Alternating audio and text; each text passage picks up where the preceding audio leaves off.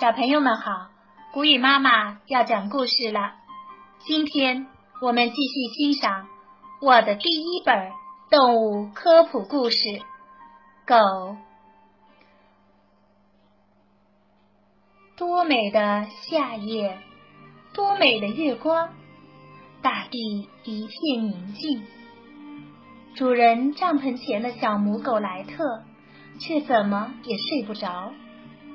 他心情很好，很想在月光下跳支舞。这时，有一只狗从牧场那边走过来了。莱特不想吵醒大伙，悄悄站起身，迎了上去。那是一只牧羊犬，叫布奇。它嗅到莱特的气味，就来邀请他到山里去玩玩。他们先是非常有礼貌的嗅嗅对方的屁股。“你真漂亮。”布奇说。“你也是。”莱特答道。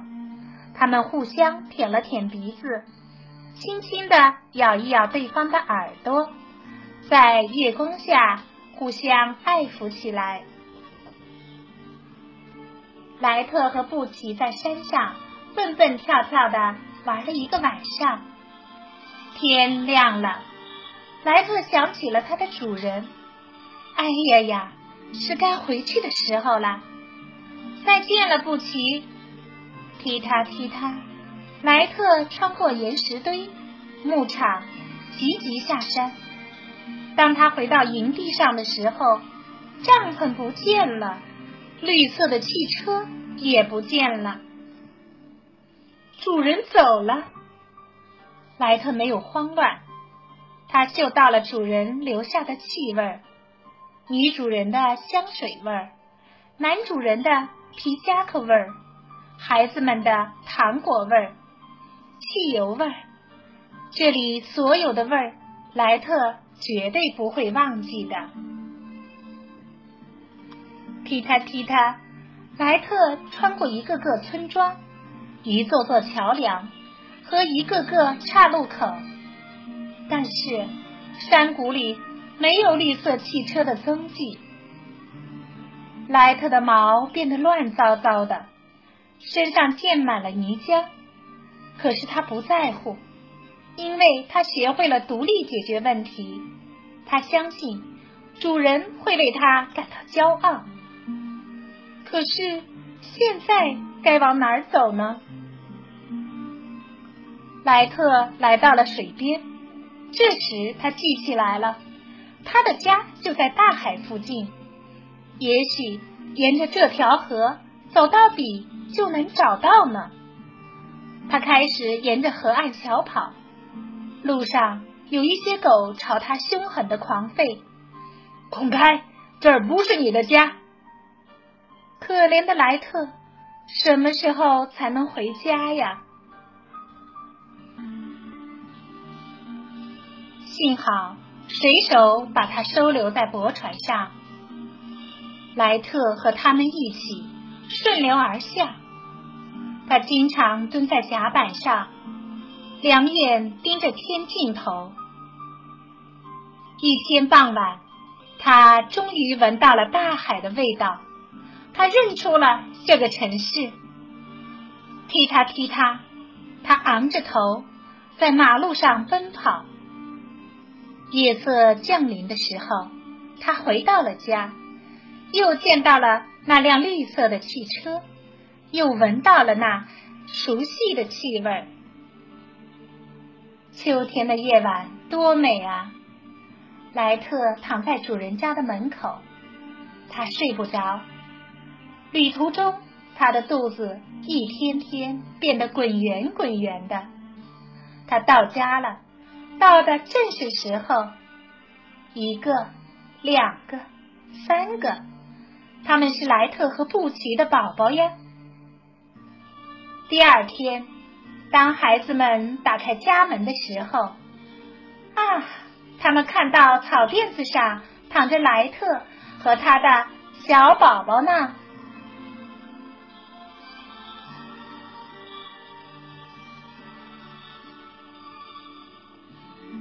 关于狗的知识，狗的祖先是狼，那还是在史前的时候，狼跑到人类的居住地附近，吃剩下的饭菜，于是人类开始慢慢驯化它们。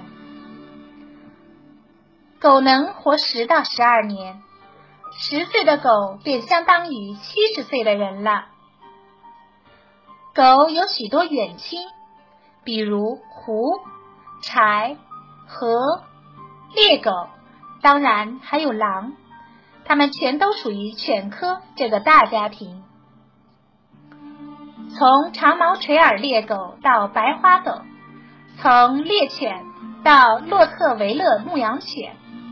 所有的狗都能相互交配繁殖，不同种类的狗交配生下的狗叫杂种狗。狗主要吃荤，但也得吃三分之一的素食，特别是谷类。狗很聪明，也很会观察。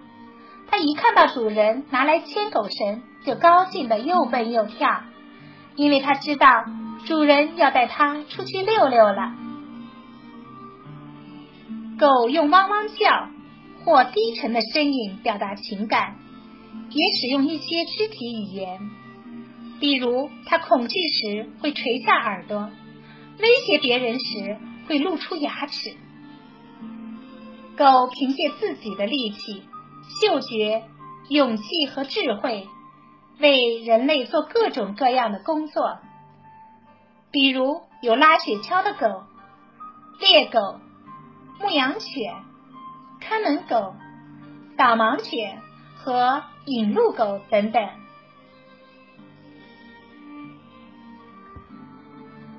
这条德国牧羊犬体长六十厘米，重三十五千克左右，相当于一个十岁小孩的体重。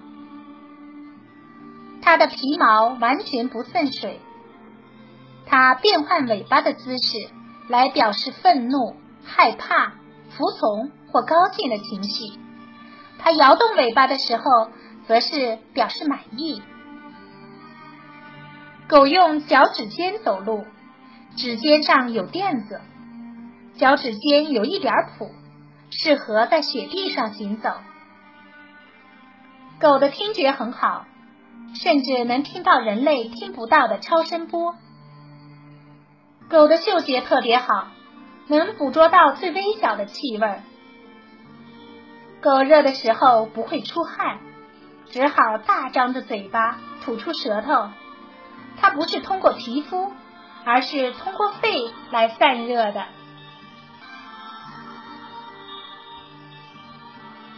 各种各样的狗，所有的狗都属于同一个动物类别。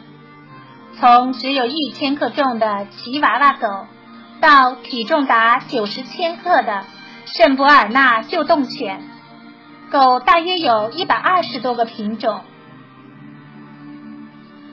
比利牛斯牧羊犬会替人们看管羊群，它们使羊群感到很安全。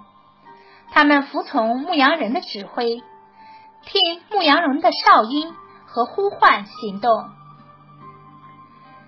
吉娃娃狗个头非常小，你可以把它放进手袋。不过它很结实、勇敢，任何狗都吓不倒它。爱斯基摩犬生活在北美格陵兰岛上，不会像狗一样的叫，它低声呼噜，或者像狼一样的嚎叫。在某些方面，它更像狼。这种拉雪橇的狗非常强壮和耐寒，它们保持着群体生活的习性。卷毛狗是一种快乐的伴侣狗，它们很会玩，还很聪明，所以马戏团经常训练它表演节目。圣伯尔纳救动犬。能引导旅行者在雪地里行走，救助因为雪崩而迷路和被埋没的人。短毛垂耳猎犬时而仰着脑袋，时而把鼻子贴着地面，这是它在搜寻山鹑。当它发现山鹑的时候，它会一动不动地站在那里，等候主人开枪射击，然后它去把猎物捡回来。